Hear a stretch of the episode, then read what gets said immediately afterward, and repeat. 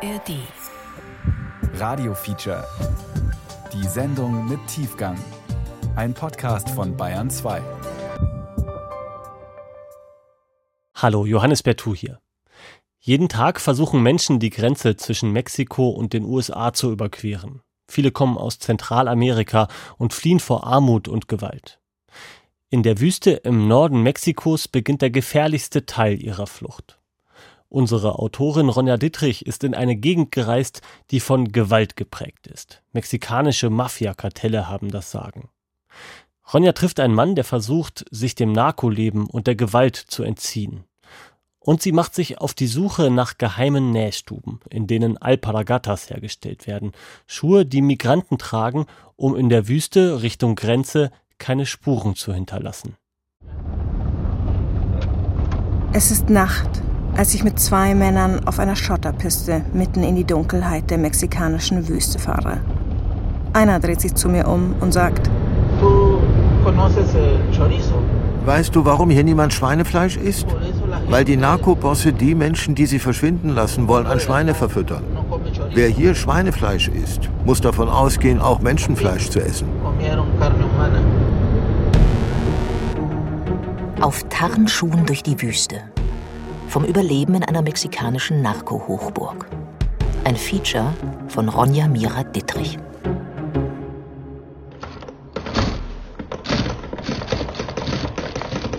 Zwei Wochen früher Mexico City.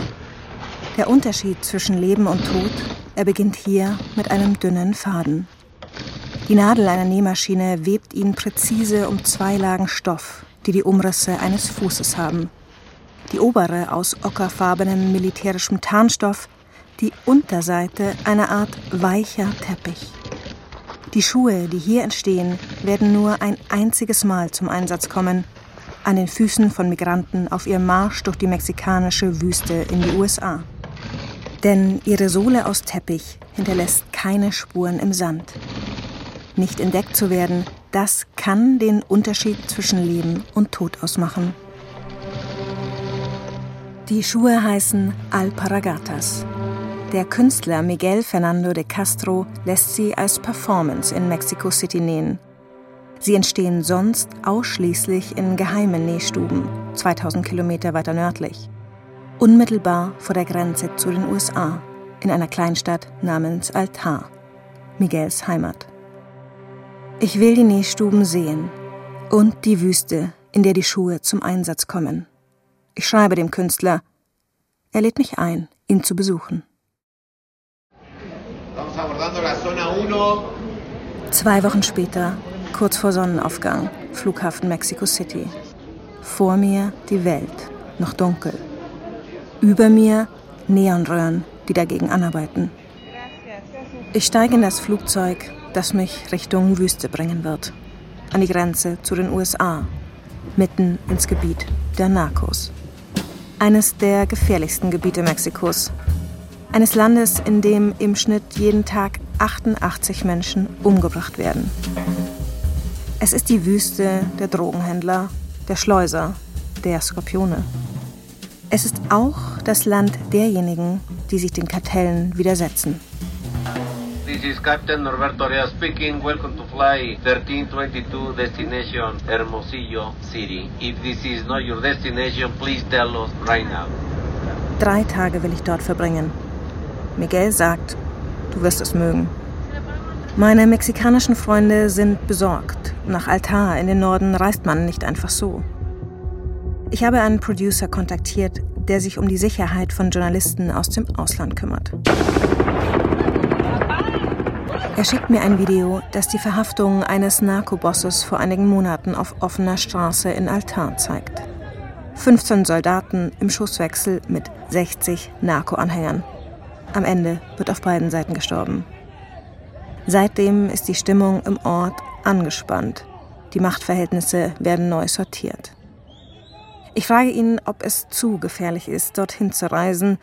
Er antwortet, kommt drauf an und besteht darauf, einen Fahrer zu organisieren, der mich dort begleitet. Nach zwei Stunden kommt die karge Landschaft näher. Landeanflug auf Hermosillo, die Hauptstadt des Bundeslandes Sonora. Hinter der Absperrung wartet mein Fahrer Sergio auf mich. Er wird mich in den drei Tagen begleiten, die ich in der Wüste bleiben werde, ein freundlicher, mit 50-jähriger Mexikaner mit schwarz-grauen Haaren und einem weißen Hut. Früher war er selbst mal Journalist.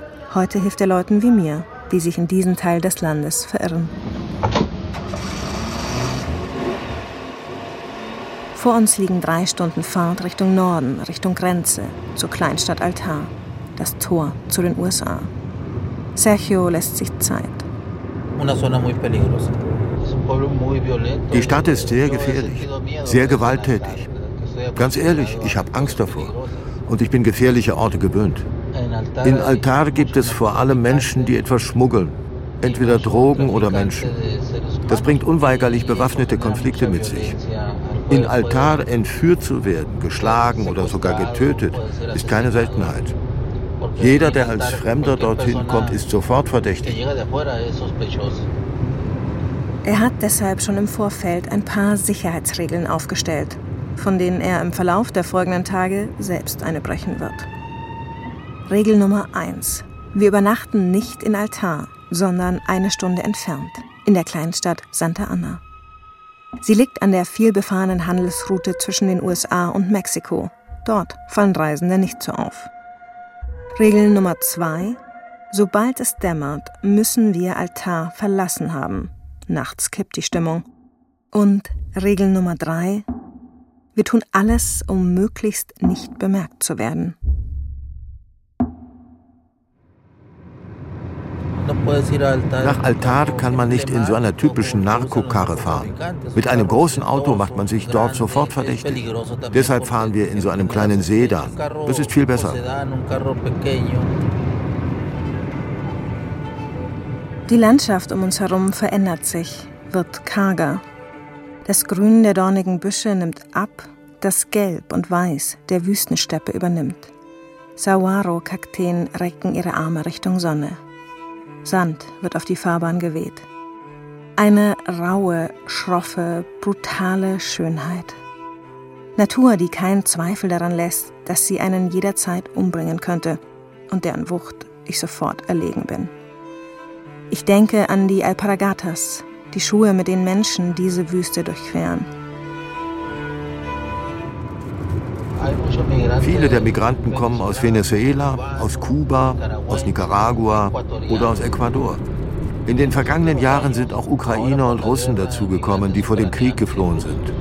Mexikaner sind auch dabei, aber die Mehrzahl kommt aus anderen Ländern weiter südlich.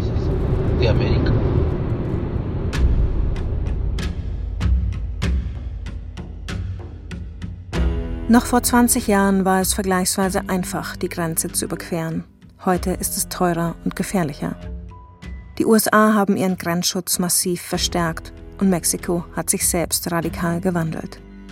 Der konservative Präsident Felipe Calderón erklärte 2006 den Guerra Frontal contra el Narcotráfico, den Krieg gegen die Drogen, und beginnt, das Militär massiv im Inland einzusetzen.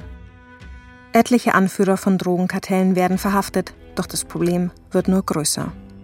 Militärische Waffen geraten in Umlauf, die Gewalt zwischen den Kartellen wächst, die Zahl der Morde vervielfacht sich. Die Kartelle beginnen neben Drogen auch Menschen über die Grenze zu schmuggeln. Die Wüste, dieser freie Ort unter dem Himmel, wird de facto privatisiert.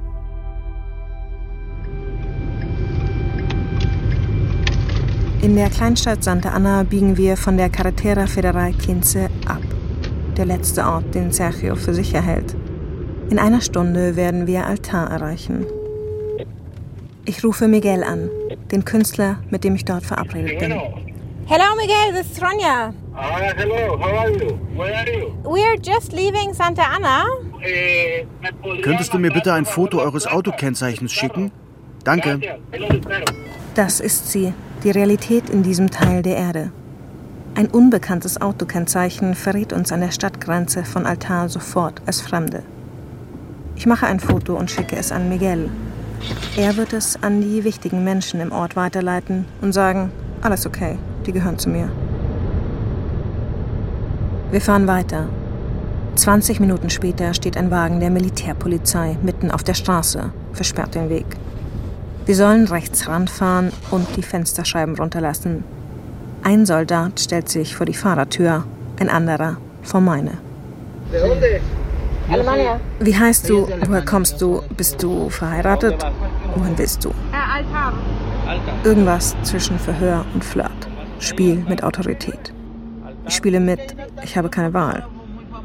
Nachdem wir Miguels Namen nennen, dürfen wir weiterfahren.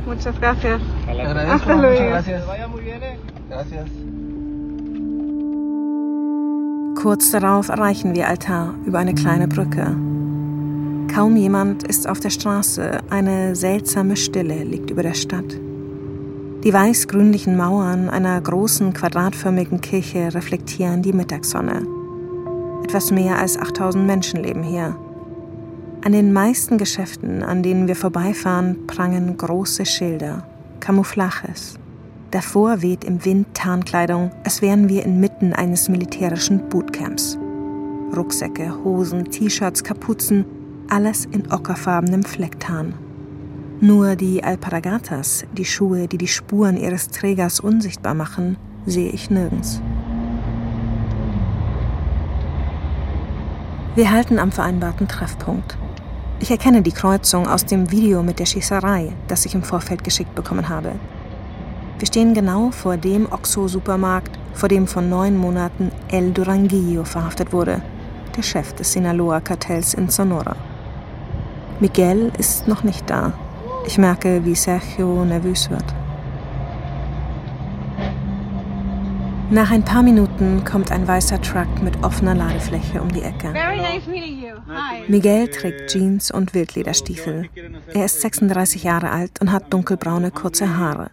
Eine Art Cowboy der Gegenwart und doch unprätentiös. Seine Haut ist hell, er hat europäische Vorfahren. Ich verabschiede mich für die nächsten Stunden von meinem Fahrer und steige in Miguels Auto. Er will mir das Grundstück am Ortsrand zeigen, auf dem er lebt. Wir fahren ein paar Minuten auf einer holprigen Sandstraße, als er aus dem Fenster auf eine schmale, asphaltierte Fläche vor uns zeigt. Schau mal, das ist eine Landebahn für kleine Propellermaschinen. Sie gehört dem früheren Mafiaboss hier. Er hat immer per Flugzeug seine Lieferungen bekommen. Mit Lieferungen meint er Kokain, Heroin, Amphetamine. Die örtliche Mafia, wie die Kartelle hier genannt werden, gehört zum Sinaloa-Kartell. El Chapo war lange der Boss. Als wir an einer Straße vorbeikommen, die Richtung Norden führt, hält Miguel abrupt an. Drei Meter hohe weiße Kreuze markieren die Abzweigung. There is a 60 miles straight das ist der Weg, der direkt zur Grenze führt. Von hier aus sind es noch knapp 100 Kilometer. Alle Busse mit Migranten müssen hier durch. Und diese Kreuze hier, die hat der Pfarrer für sie aufgestellt. Von den Holzkreuzen blättert die Farbe ab. An einem fehlt schon ein Querbalken. Irgendjemand hat Dios Migrante in schwarzen Lettern auf ein anderes geschrieben. Ein Stoßgebet. Den Pfarrer, der die Kreuze für die Migranten hier aufgebaut hat, werde ich noch treffen. Jetzt fahren wir erstmal durch das Tor zu Miguels Grundstück, das von einem Drahtzaun umgrenzt ist. Zwischen riesigen Saguaro-Kakteen und purpurblühenden Ocotillo-Sträuchern sehen wir sein Haus. Ein kleines, weiß gestrichenes Quadrat aus Beton. Daneben eine Baustelle. Sein neues Atelier, erzählt er. Wir setzen uns in den Schatten seines Hauses, von dem man nahtlos in die weite Fläche der offenen Halbwüste blickt.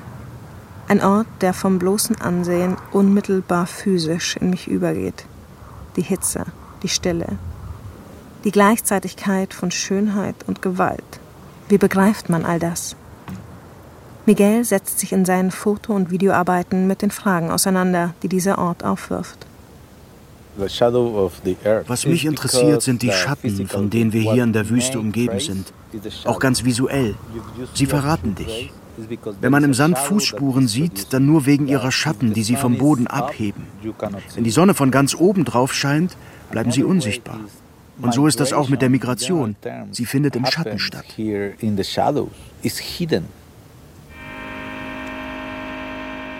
Wir schauen uns Miguels Arbeiten an, die er in Galerien in Mexiko, den USA und Kanada ausgestellt hat.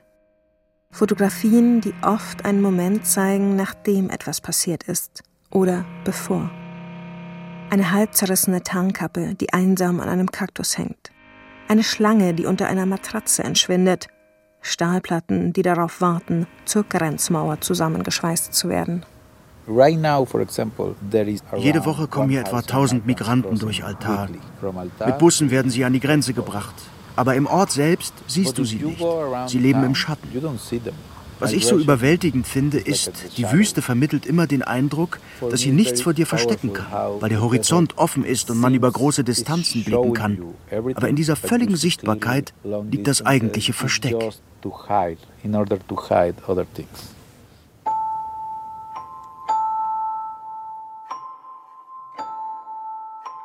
Als Künstler arbeitet Miguel wie ein Geologe oder Forensiker. Er geht auf lange Streifzüge durch seine Umgebung, dokumentiert Manifestationen von Gewalt und immer wieder Mechanismen der Unsichtbarmachung. Getarnte Schusswaffen in Narkowegen und eben auch jene kleine Erhebung aus Sand, zu der zwar Spuren hinführen, aber keine davon weg. Weil ein Mensch sich dort seine Alparagatas anzog seine mit Teppich beschichteten Camouflageschuhe und dann seinen Weg durch die Wüste begann. Miguel ist ganz in der Nähe aufgewachsen. Als Kind zeichnet er viel. Nach der Schule beginnt er ein Kunststudium, das er nach ein paar Semestern abbricht. Mit den Lehrern kann er nichts anfangen. Er zieht nach Tijuana, studiert Philosophie und bekommt danach mehrere Kunststipendien. Die vergangenen Jahre hat er in den USA gelebt. Erst wenn man seine Heimat verlassen hat, fängt man an, sie zu verstehen. Das habe ich gemerkt. Die Stadt hier hat eine große Schwere. Ich musste sie verlassen, um wiederkommen zu können. Wäre ich immer hier in Altar geblieben, dann hätte ich mich dem Ort vermutlich irgendwann fügen müssen. Das, was in dieser kleinen Stadt passiert, das kann einen verschlingen.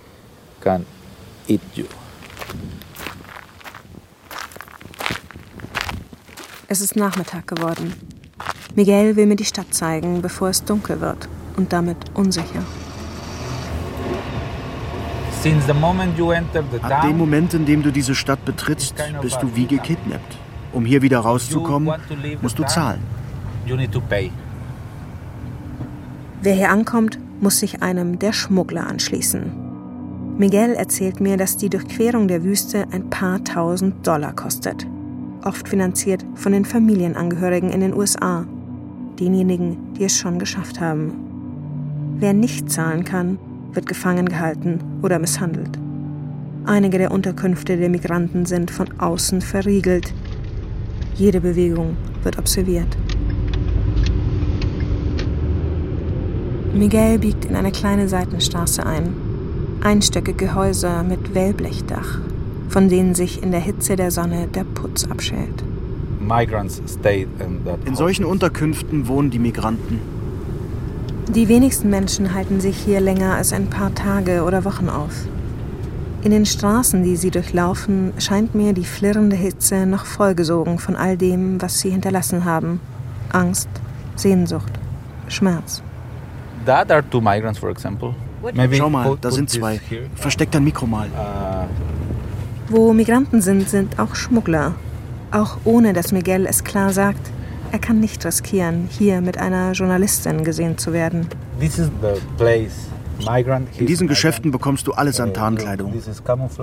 Die Alparagatas, die Schuhe, lassen sie nicht offen rumliegen.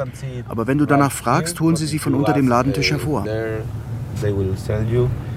Ich frage ihn, ob wir die Menschen kennenlernen können, die diese Schuhe im Auftrag der Schmuggler herstellen. Miguel kennt sie, aber er runzelt die Stirn, sagt, das sei sehr heikel, weil derzeit verschiedene Gruppen um die Macht im Ort kämpfen. Es gibt gerade wieder diverse Schutzgeldforderungen. Auch die Hersteller der Alparagatas fürchten, dass sie bald Besuch bekommen. Sie fürchten, es könnte jeden Moment soweit sein. Er wird nachfragen, aber macht mir für den Moment keine großen Hoffnungen. Wir fahren weiter durch Altar. Ein Ort, der nur dafür existiert, um ihn wieder zu verlassen. Früher war das hier ganz anders. Erst in den 90ern hat sich die Flüchtlingsroute aus den Großstädten wie Tijuana oder Ciudad Juárez hierher verlagert. Damals begannen die Amis ihre Strategie der Prävention durch Abschreckung. Sie rüsteten die Grenzstädte völlig hoch. Migranten mussten auf gefährlichere Routen ausweichen. Die Wüste wurde zur Waffe.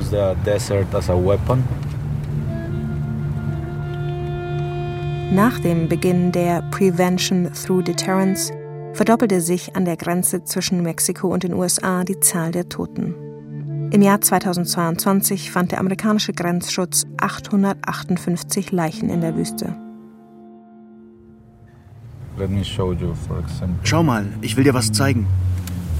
Wir fahren an einem Neubau aus weißem Marmor mit dunkler Holzverkleidung vorbei.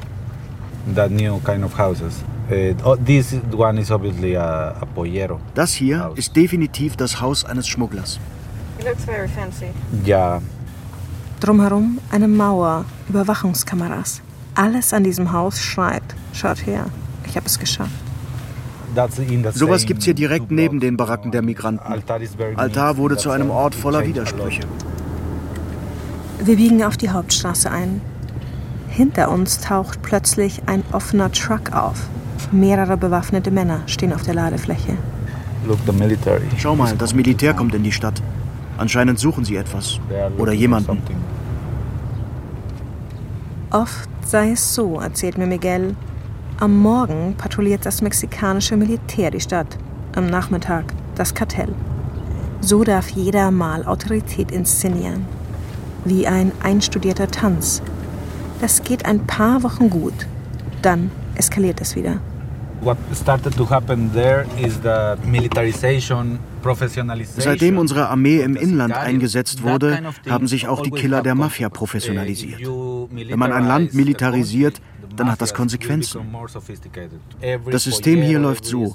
Jeder Pollero, jeder Schmuggler muss für jeden Migranten, den er über die Grenze bringt, eine Art Schutzzoll an die Mafia bezahlen. Und die hat ein gewaltiges Waffenarsenal, um ihr Territorium zu sichern. Aber genau darin liegt die Ironie. Denn sichern vor wem? Ja doch nur vor ihnen selbst. Das ist das Paradoxe an der Mafia. Sie helfen dir gegen die Gefahr, die sie selbst kreiert haben.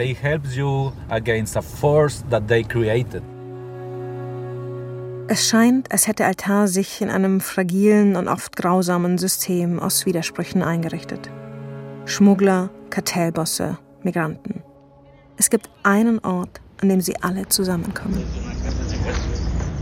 Die Kirche. Ich bitte Miguel, mich dort abzusetzen.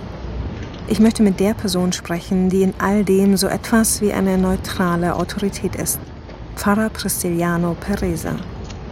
Es gibt Tage, an denen er morgens einem Opfer eines Kartells den letzten Segen gibt, nachmittags das Baby eines Kartellbosses tauft und abends die Freilassung eines Migranten verhandelt. Heute trägt er Jeans, ein bunt kariertes Hemd und einen großen beigen Cowboyhut. Er ist anders als jeder Pfarrer, den ich jemals getroffen habe. Er grinst sofort über beide Ohren und zeigt mir erstmal lustige TikTok-Videos, die ihm gerade jemand geschickt hat. Seit 18 Jahren ist Pereza der katholische Pfarrer von Altar und scheint trotz alledem Menschen noch immer zu mögen. Es ist ihm gelungen, Zugang zu den innersten Strukturen der Kartelle zu bekommen, und dennoch versteht er sich vor allem als Anwalt der Migranten. Er betreibt ein Aufnahmezentrum für sie. Diese Stadt lebt davon, dass Menschen erpresst, entführt und sogar getötet werden. Insofern ist es hier sehr schwierig, den Willen Gottes zu sehen, Ideen von Gerechtigkeit und Mitmenschlichkeit. Für die Schleuser sind die Migranten nur eine Ware. In seiner Kirche hängt Pfarrer Pereza Plakate auf, die Migranten vor den Gefahren der Wüstendurchquerung warnen. Aufhalten konnte er noch niemanden. Gesehen hat er schon alles. Menschen, die auf der Suche nach einem besseren Leben von den Schmugglern in der Wüste ihrem Schicksal überlassen wurden, die von Skorpionen gebissen wurden, Körper, die misshandelt wurden. Am schlimmsten zu sehen ist, was Frauen angetan wird. Die meisten von ihnen ahnen mittlerweile bereits vor der Reise, dass sie vergewaltigt werden könnten. Deshalb nehmen viele präventiv die Pille. Dann werden sie wenigstens nicht auch noch schwanger.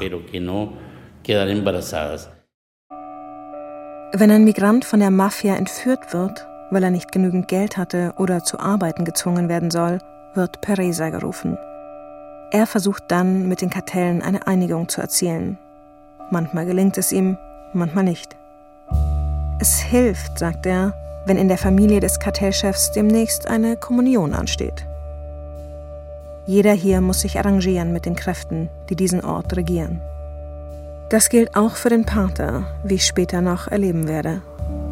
Auch der Künstler Miguel muss sich arrangieren. Als ich ihn wieder an seinem Haus treffe, frage ich ihn, wie er mit dem Kartell auskommt. Immerhin postet er Bilder seiner Arbeiten auch auf Instagram, hat mehrere tausend Follower, darunter auch Narcos. Ich würde dir gern sagen, dass Sie damit ein Problem haben. Aber ehrlicherweise haben Sie das nicht. Schau mal, hier vor meinem Haus war bis heute früh ein Auto gestanden. Das hatte jemand abgestellt, der Menschen schmuggelt. Er hat mich gebeten, es hier einige Tage stehen zu lassen. Ich habe zugestimmt. Also was soll ich sagen? Sie haben kein Problem mit mir. Miguel ist hier aufgewachsen, weiß, wie weitergehen kann.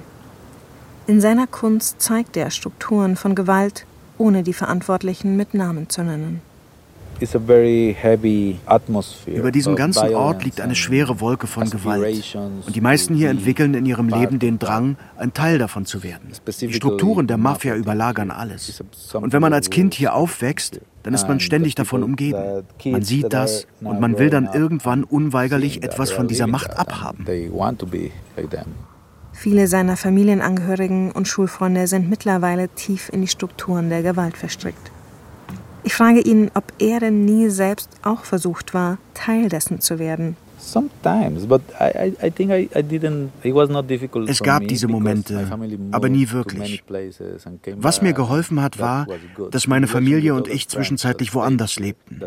Das hat wirklich einen riesigen Unterschied gemacht im Vergleich zu Freunden, die immer hier geblieben sind.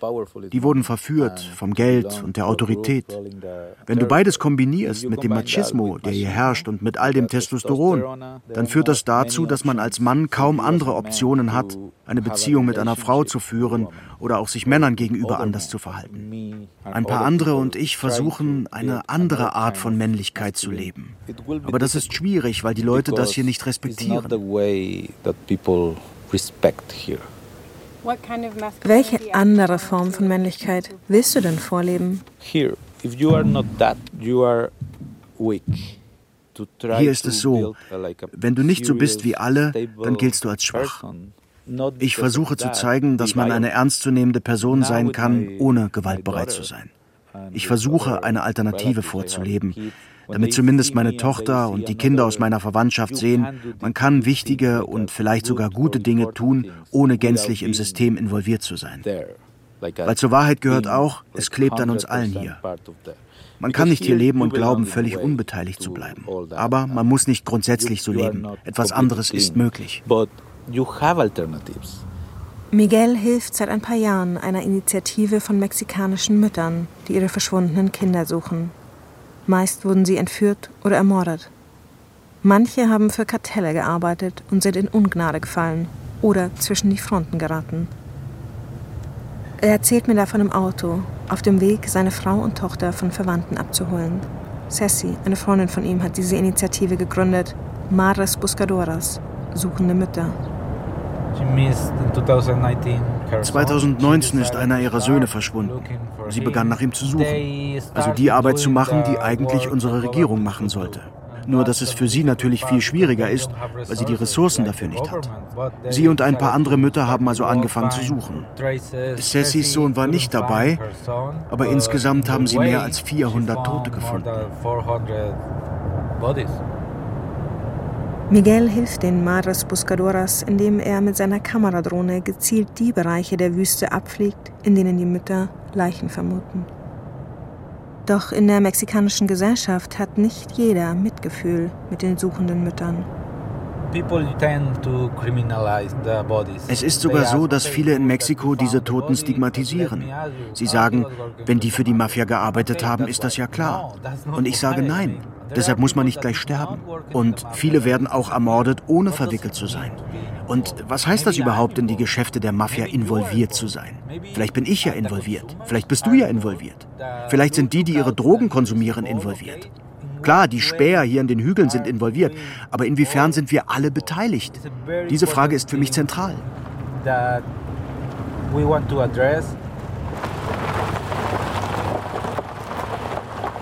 Während ich mit Miguel durch die holprigen, sandigen Straßen Altars fahre, spreche ich ihn auf einen großen Sprung in der Windschutzscheibe seines Autos an.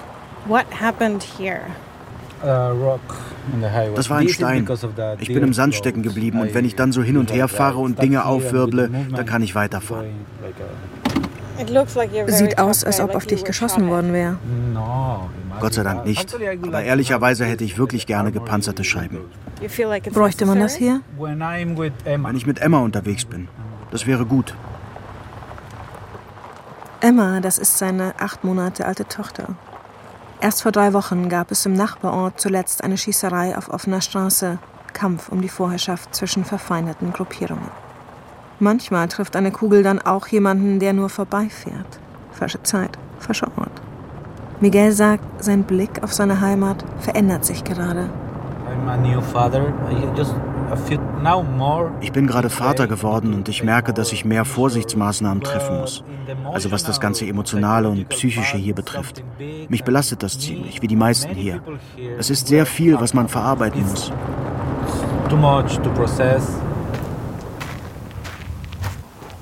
Wir haben mittlerweile das Haus seiner Verwandtschaft erreicht. Eine dunkelhaarige Frau kommt aus der Tür. Natalia, die Frau von Miguel. Auf dem Arm hat sie ihre gemeinsame Tochter Emma. Hi. Nice meeting you. Hi.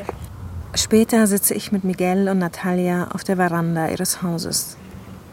Wir sprechen lange über die Strukturen von Gewalt, die sich tief in der Gesellschaft verhakt haben. Natalia ist ebenfalls hier in der Gegend aufgewachsen. Sie ist Anthropologin, hat an der Columbia University in New York promoviert und in den vergangenen Jahren in den USA unterrichtet. Was mich beschäftigt, ist die Frage, wie entsteht Gewalt und wie kann man sie beenden? Hier im Bundesland Sonora sind 5000 Menschen verschwunden. Was macht das mit uns? Was mich tief beunruhigt ist, dass die Menschen hier kollektiv überhaupt keine Möglichkeit haben, um ihre Angehörigen zu trauern. Dass alle hier mit dieser Gewalt leben, ohne dass sie öffentlich überhaupt anerkannt wird. Gemeinsam mit ihrem Mann ist Natalia vor zwei Jahren nach Mexiko zurückgekehrt. Demnächst wollen sie Studenten hierher einladen, um ihnen die Widersprüchlichkeit des Ortes zu vermitteln.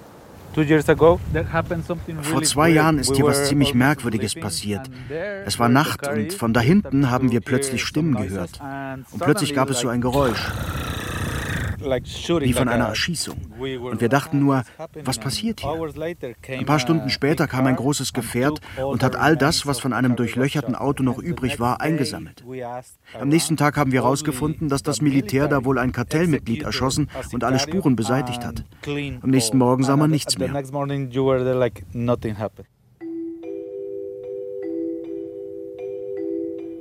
Um zu verstehen, was in dieser Nacht passiert ist, muss man knapp 100 Jahre zurückgehen. Von 1929 bis 2000, also 71 Jahre, regiert in Mexiko ein und dieselbe autoritäre Partei, die PRI, Partido Revolucionario Institucional. Sie hält sich durch ein komplexes Geflecht aus Korruption, Wahlmanipulation und Patronage an der Macht. Erst in den 80er Jahren beginnt in Mexiko ein Demokratisierungsprozess. Im Jahr 2000 wird die PRI zum ersten Mal abgewählt. Die PAN-Partei kommt an die Macht. Einer ihrer Staatspräsidenten war Felipe Calderón, der, der 2006 den War on Drugs beginnt. Alle fragen sich immer, warum ist es ausgerechnet so, dass genau in dem Moment, in dem sich Mexiko zu einer Demokratie hin entwickelt, die Gewalt im Land so zunimmt. Ich glaube, das liegt daran, dass es während der Demokratisierung dieses Landes nie wirkliche Investitionen in unser Justizsystem gab. Allein schon die finanzielle Ausstattung. Die Behörden haben oft nicht mal Drucker oder Möglichkeiten zur DNA-Sequenzierung. Unser Justizsystem funktioniert einfach nicht. Wir haben einen großen Anteil unserer Bevölkerung, der kriminell ist, aber kein System, um Verbrechen wirklich aufzuklären. Also setzt die Regierung unser Militär im Inland ein. Denn das kann auch ohne Ermittlungen aktiv werden, ohne richterliche Anordnung.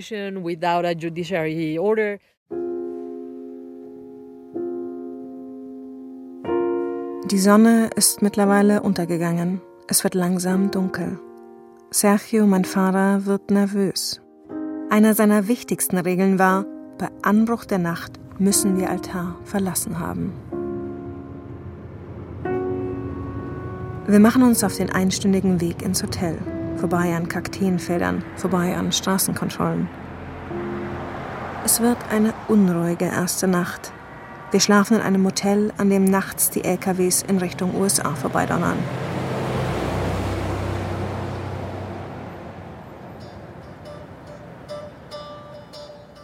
Am nächsten Morgen fährt mich Sergio wieder nach Altar.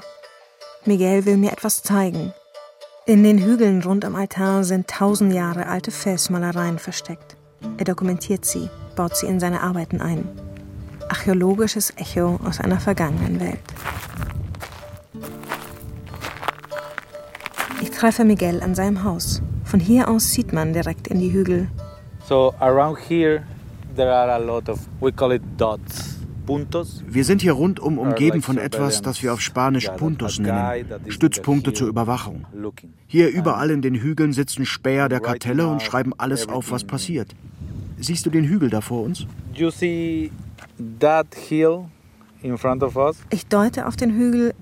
Miguel nimmt sofort meine Hand runter. Nein, mach das bitte nicht. Weil, siehst du das Haus da? Da sitzt vermutlich gerade jemand und schaut auch auf uns. Jemand, der das ganze Tal im Blick hat und Militärbewegungen scannt. Und Rivalen.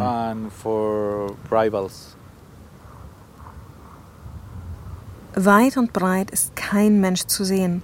Und doch, ich beginne sie zu spüren, diese unsichtbare Überwachung. Hier geht es immer nur um eins, Überwachung. Zwei Seiten verbunden in gegenseitiger Angst voreinander.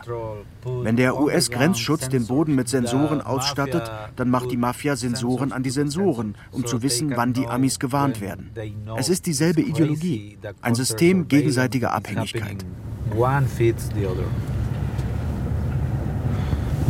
Wir sind ins Auto gestiegen und fahren auf die Hügel zu.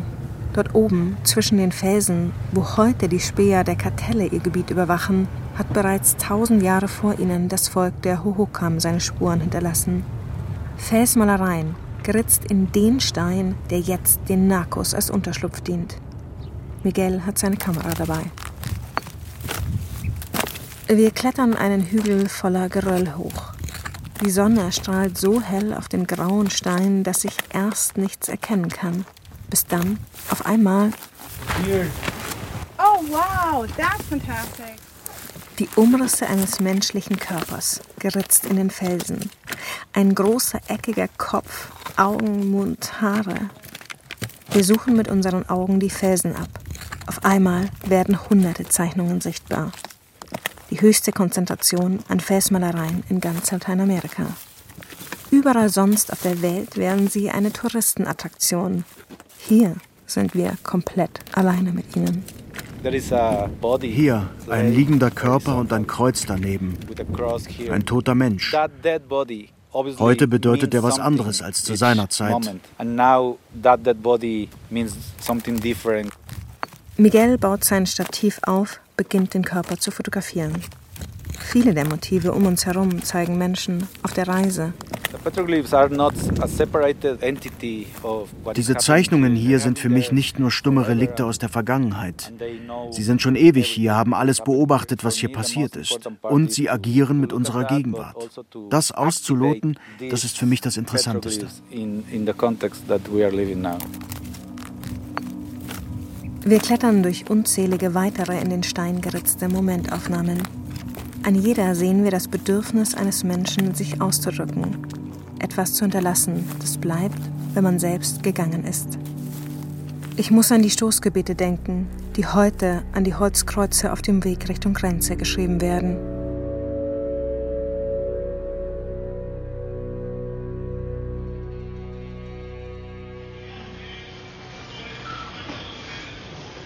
Wir haben Hunger bekommen und gehen in einen Tacoladen. Gefliester Boden, orangene Wände, ein Fernseher läuft. Als unser Essen kommt, flüstert Miguel mir zu. Guck mal da drüben, da sitzt der TikTok-Star der örtlichen Mafia. Einer, der Corridos schreibt, Songs über die Bosse. Ein etwa 18-jähriger Mann quetscht seine Limone über seinem Taco aus, umrundet von ein paar Freunden. Ein Teenie.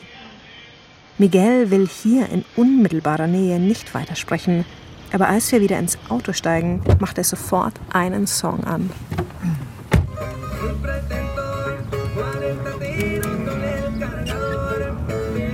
He's talking about he has 300 guys to protect the boss of Altar. Armor, cars, camouflage, like the army but with an AK-47. 300 guys that gives their life for Cazador. Cazador is the boss of Altar. Ich sehe mir den Kanal der Los Minis de Caborca auf TikTok an. Das Lied hat mehrere Millionen Aufrufe. In ihren Videos hier eine vergoldete AK-47, da eine Geldzählmaschine, Markenkleidung, darunter dieser fast süßliche Gitarrensound. Narcos als Popstars. Das machen die ziemlich geschickt. Deren Anhänger macht so einen Song unglaublich stolz. 300 Männer und sie sind einer davon. Aber diese Musik ist auch noch auf andere Weise ziemlich klug gemacht. In den Texten geht es zwar um einen Mafia-Boss, aber wenn man sich nur ein paar Worte wegdenkt, dann hat der Song eine sehr universelle Aussage. Du bist wer, kannst dich weiterentwickeln, gewinnen, all das, wie so ein Selbsthilfebuch. Deshalb sind diese Songs bei so vielen beliebt, weil es Erfolgsgeschichten sind. Und sie suggerieren, es könnte auch deine sein. Dann bekommt Miguel den Anruf, auf den ich lange gewartet habe. Es ist die Frau, die in Altar die Alparagatas produziert. Die Schuhe, die ihre Träger im Wüstensand unsichtbar machen. Sie hatte lang gezögert, aber sich jetzt entschieden, ich darf vorbeikommen. Miguel bittet mich, vorsichtig zu sein. Er sagt, frag nicht, wer die Schuhe abholen wird. Frag sie generell nichts über ihre Beziehung zum Kartell. Noch nie durfte ein Journalist zu ihr. Wir biegen in eine unscheinbare Straße ein, halten vor einem Wohnhaus. Buenos días. Eine Frau mit bunt gemusterter Bluse öffnet eine große Gittertür. In ihrem Innenhof arbeiten zwei Frauen an ihren Nähmaschinen. Vor ihnen mehrere große Stapel Alparagatas. Hier entstehen sie also. Sie sehen ein bisschen aus wie große Hausschuhe aus grün-beigem Camouflagestoff. An ihren Sohlen heller Teppich. Die freundliche Frau ist verwundert über das Interesse aus Deutschland, aber sie ist vor allem stolz darauf, eine praktische Lösung für das Überleben in der Wüste gefunden zu haben. Deshalb zeigt sie mir, woran sie gerade arbeiten. Eine Mitarbeiterin näht an einer alten Nähmaschine dünnen Stoff auf längliche Teppichstücke in Form eines Fußes. Auf Tischen rundherum sind Einzelteile der Schuhe großflächig ausgebreitet. Sohlen, Schnürsenkel, verschiedenfarbiges Garn. Einzeln sind diese Dinge harmlos, zusammengesetzt ergeben sie ein Schutzschild gegen die Gefahren der Wüste. Sobald die Späher der Narcos die Strecke für passierbar halten, fahren sie die Migranten in die Nähe der Grenze und setzen sie aus. Dort ziehen sich diese ihre Schuhe an und laufen, je nachdem, wie viel sie zahlen konnten, ein paar Stunden oder ein paar Tage durch die Wüste. Manchmal wartet dann auf der anderen Seite ein Truck, der sie wieder einsammelt. Wir produzieren die Schuhe in Größe 37 bis 43, aber wir haben auch einen Kunden, der sie noch kleiner will, in Größe 36. Das ist eine Größe, wie sie Teenager tragen. Derzeit machen die drei Schneiderinnen hier etwa 250 Paar Schuhe am Tag. Zu Hochzeiten haben sie auch schon 600 geschafft, erzählen sie mir. 100 Pesos bekommen sie pro Paar von den Schmugglern, etwa 5 Euro. Sie wissen aber auch, an die Migranten werden sie teurer verkauft. Die Chefin verrät mir, warum sie preisgünstig produzieren können. Sie geht zu dem riesigen Stapel an dunkelweißen Teppichböden das sind alte Teppiche, die in den USA als Fußböden verwendet und dann weggeworfen wurden. Wir bekommen sie umsonst aus den Altmüllcontainern dort. Das funktioniert super, denn die Amerikaner scheinen überall die gleichen hellen Teppiche zu verwenden. Genau die brauchen wir. Wir arbeiten hier also mit dem Müll der Amerikaner. Die Teppiche, die hier vor uns liegen, haben also jahrelang die Füße von Amerikanern in ihren Häusern und Bürofluren getragen, bevor sie irgendwann aussortiert wurden und auf einem Wertstoffhof in Arizona gelandet sind. Von dort sind sie per Truck über die Grenze nach Mexiko gebracht worden, nur um später wieder durch die Wüste in die USA zurückzukehren, diesmal an den Füßen von Migranten.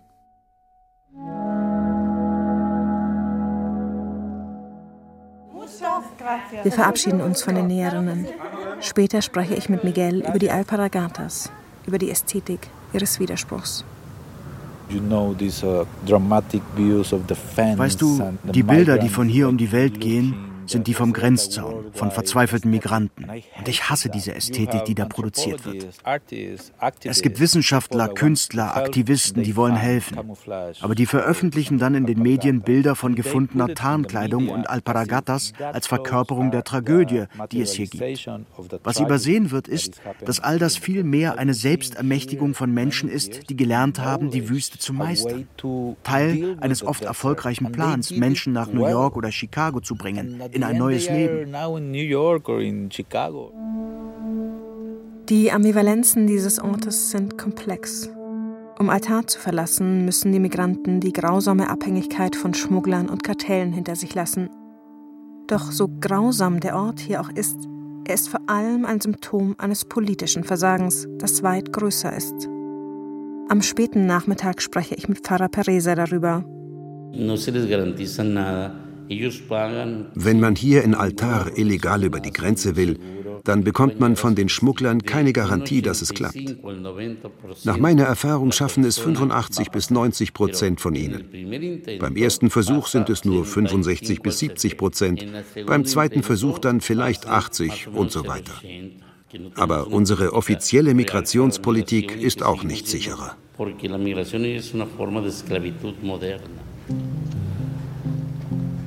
Das Gespräch mit Pfarrer Pereza habe ich am letzten Abend meines Aufenthalts in Altar geführt. Bisher haben mein Pfarrer Sergio und ich alle Sicherheitsregeln beachtet, die er aufgestellt hatte. Eigentlich gilt, mit Einbruch der Dunkelheit sollten wir Altar verlassen haben. Doch als ich aus der Kirche komme, ist es bereits dunkel geworden. Ein paar Gestalten überqueren den Vorplatz. Pereza lädt mich und meinen Fahrer zum Abendessen bei Freunden ein. Ich ziehe Sergio zur Seite, frage ihn, ist das Risiko, hier zu bleiben, vertretbar? Er lacht, sagt, keine Sorge, unter der Obhut des Pfarrers sind wir sicher. Seine Autorität ist die einzige, die von den Kartellen respektiert wird.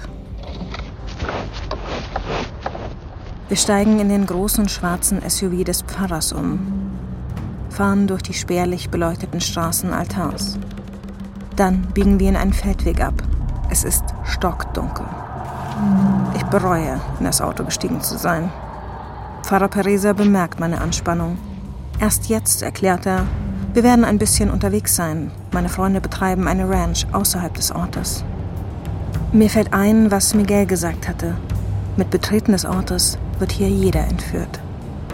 Ich bin mir nicht mehr sicher, wem ich gerade noch vertraue.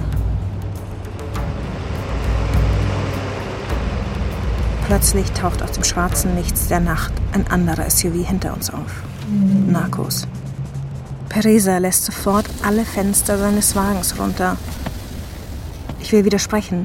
Es ist das Einzige, was noch zwischen uns und den Insassen des anderen Wagens steht. Aber dann wird mir klar, dass er den Narcos damit zeigt. Schaut her, wir haben nichts zu verbergen. Der Wagen holt auf, fährt jetzt neben uns. Ich sehe den dunklen Schatten einer Person auf dem Fahrersitz, die uns beäugt. Dann lässt auch er sein Fenster einen Spalt breit runter, grüßt den Pfarrer wortlos. Dieser erwidert. Der Narko gibt Gas, überholt uns und entschwindet in die Nacht. Peresa erklärt, das sei ganz normal, sie würden hier jedes Auto kontrollieren, das nachts in ihrem Territorium unterwegs ist. Wir sind zwar Feinde, aber wir respektieren uns, sagt er. Und schiebt halb im Scherz hinterher, aber ohne mich wärst du jetzt schon tot. Das ist der Moment, an dem Sergio den Satz vom Anfang sagt. Weißt du, warum hier niemand Schweinefleisch isst? Weil die Narkobosse die Menschen, die sie verschwinden lassen wollen, an Schweine verfüttern. Wer hier Schweinefleisch isst, muss davon ausgehen, auch Menschenfleisch zu essen.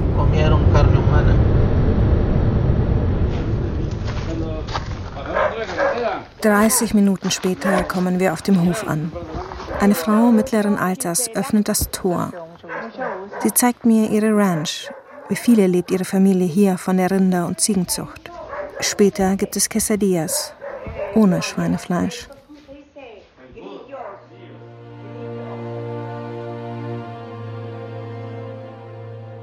Es ist Mitternacht, als wir uns von Altar verabschieden. In Sergios Auto machen wir uns das letzte Mal zurück auf den Weg ins Hotel. Auf der Fahrt schweigen wir. Ich denke an die letzten Tage, an die Felsmalereien in den Hügeln. In mancher Hinsicht haben sie das Schicksal der Menschen, die hier heute leben, vorweggenommen. An die Madres Buscadoras, die in diesem Moment wach liegen und ihre Kinder vermissen. In diesem Ort, der den Namen Altar bekommen hat, lange bevor er zu einem wurde. An die Teppichböden, die darauf warten, in ihre Heimat zurückzukehren. Und an die Menschen, die sie dorthin tragen werden, auf der Suche nach einer eigenen. Und immer wieder an Miguel, der die Ambivalenz dieses Ortes aushält. An Natalia, seine Frau, und ihre Sehnsucht nach einer kollektiven Trauer für dieses Land. Mir fällt eine Situation am Haus der beiden ein. Natalia und ich sitzen unter einem Baum, die Sonne beginnt unterzugehen. Miguel gießt mit einem Wasserschlauch rund um uns seine Pflanzen. Manche davon waren hier schon ausgestorben. Er siedelt sie wieder an. Ich habe Hoffnung für diesen Ort. Ich glaube, wir können hier was bewegen. Ich meine, schau mal, es ist wie Miguel mit seinen Pflanzen. Würden wir nur einen Monat aufhören, sie zu gießen, es würde alles wieder komplett zur Wüste werden. Es braucht schon einen gewissen Willen, sich zu sagen, okay, wir bleiben hier. Ja, aber man muss schon wissen, was man tut. Nicht jede Pflanze kann hier überleben.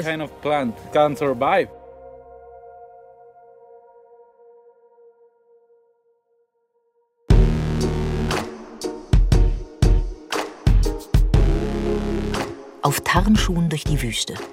Vom Überleben in einer mexikanischen Narko-Hochburg. Ein Feature von Ronja Mira Dittrich. Es sprachen die Autoren Schenja Lacher, Katja Bürkle, Andreas Neumann, Diana Gaul und Peter Veit. Ton und Technik Susanne Harasim. Regie Ronja Mira Dittrich. Redaktion Johannes Bertou. Eine Produktion des Bayerischen Rundfunks 2023. Das war das Radiofeature über den Ort Altar in Mexiko. Wenn Ihnen die Sendung gefallen hat, abonnieren Sie doch den Podcast in der ARD Audiothek. Suchen Sie einfach nach Radiofeature. Bis nächste Woche, Ihr Johannes Bertou. Wenn Ihnen dieser Podcast gefallen hat, dann gefällt Ihnen vielleicht auch die Radioreportage. Wir haben jetzt wieder die Eingangshalle erreicht, also den Ort, der kurz hinter dem eigentlichen Höhleneingang liegt, der mit einem Eisentor versperrt ist. Du musst da noch weitergehen. Genau. Im Dunkeln. Nee, noch weiter zu uns her. Interessante Menschen und gute Geschichten aus Politik, Gesellschaft und Kultur. Ich will eher, solange ich kann, auf die Schule gehen und solange ich kann, äh, mich weiterbilden und dann erst arbeiten, weil arbeiten werden wir eh alle, bis wir alt werden. Und dafür habe ich noch lange Zeit, denke ich. Authentisch und nahe dran. Die Radioreportage gibt es jeden Tag neu in der ARD Audiothek. Hören Sie doch mal rein.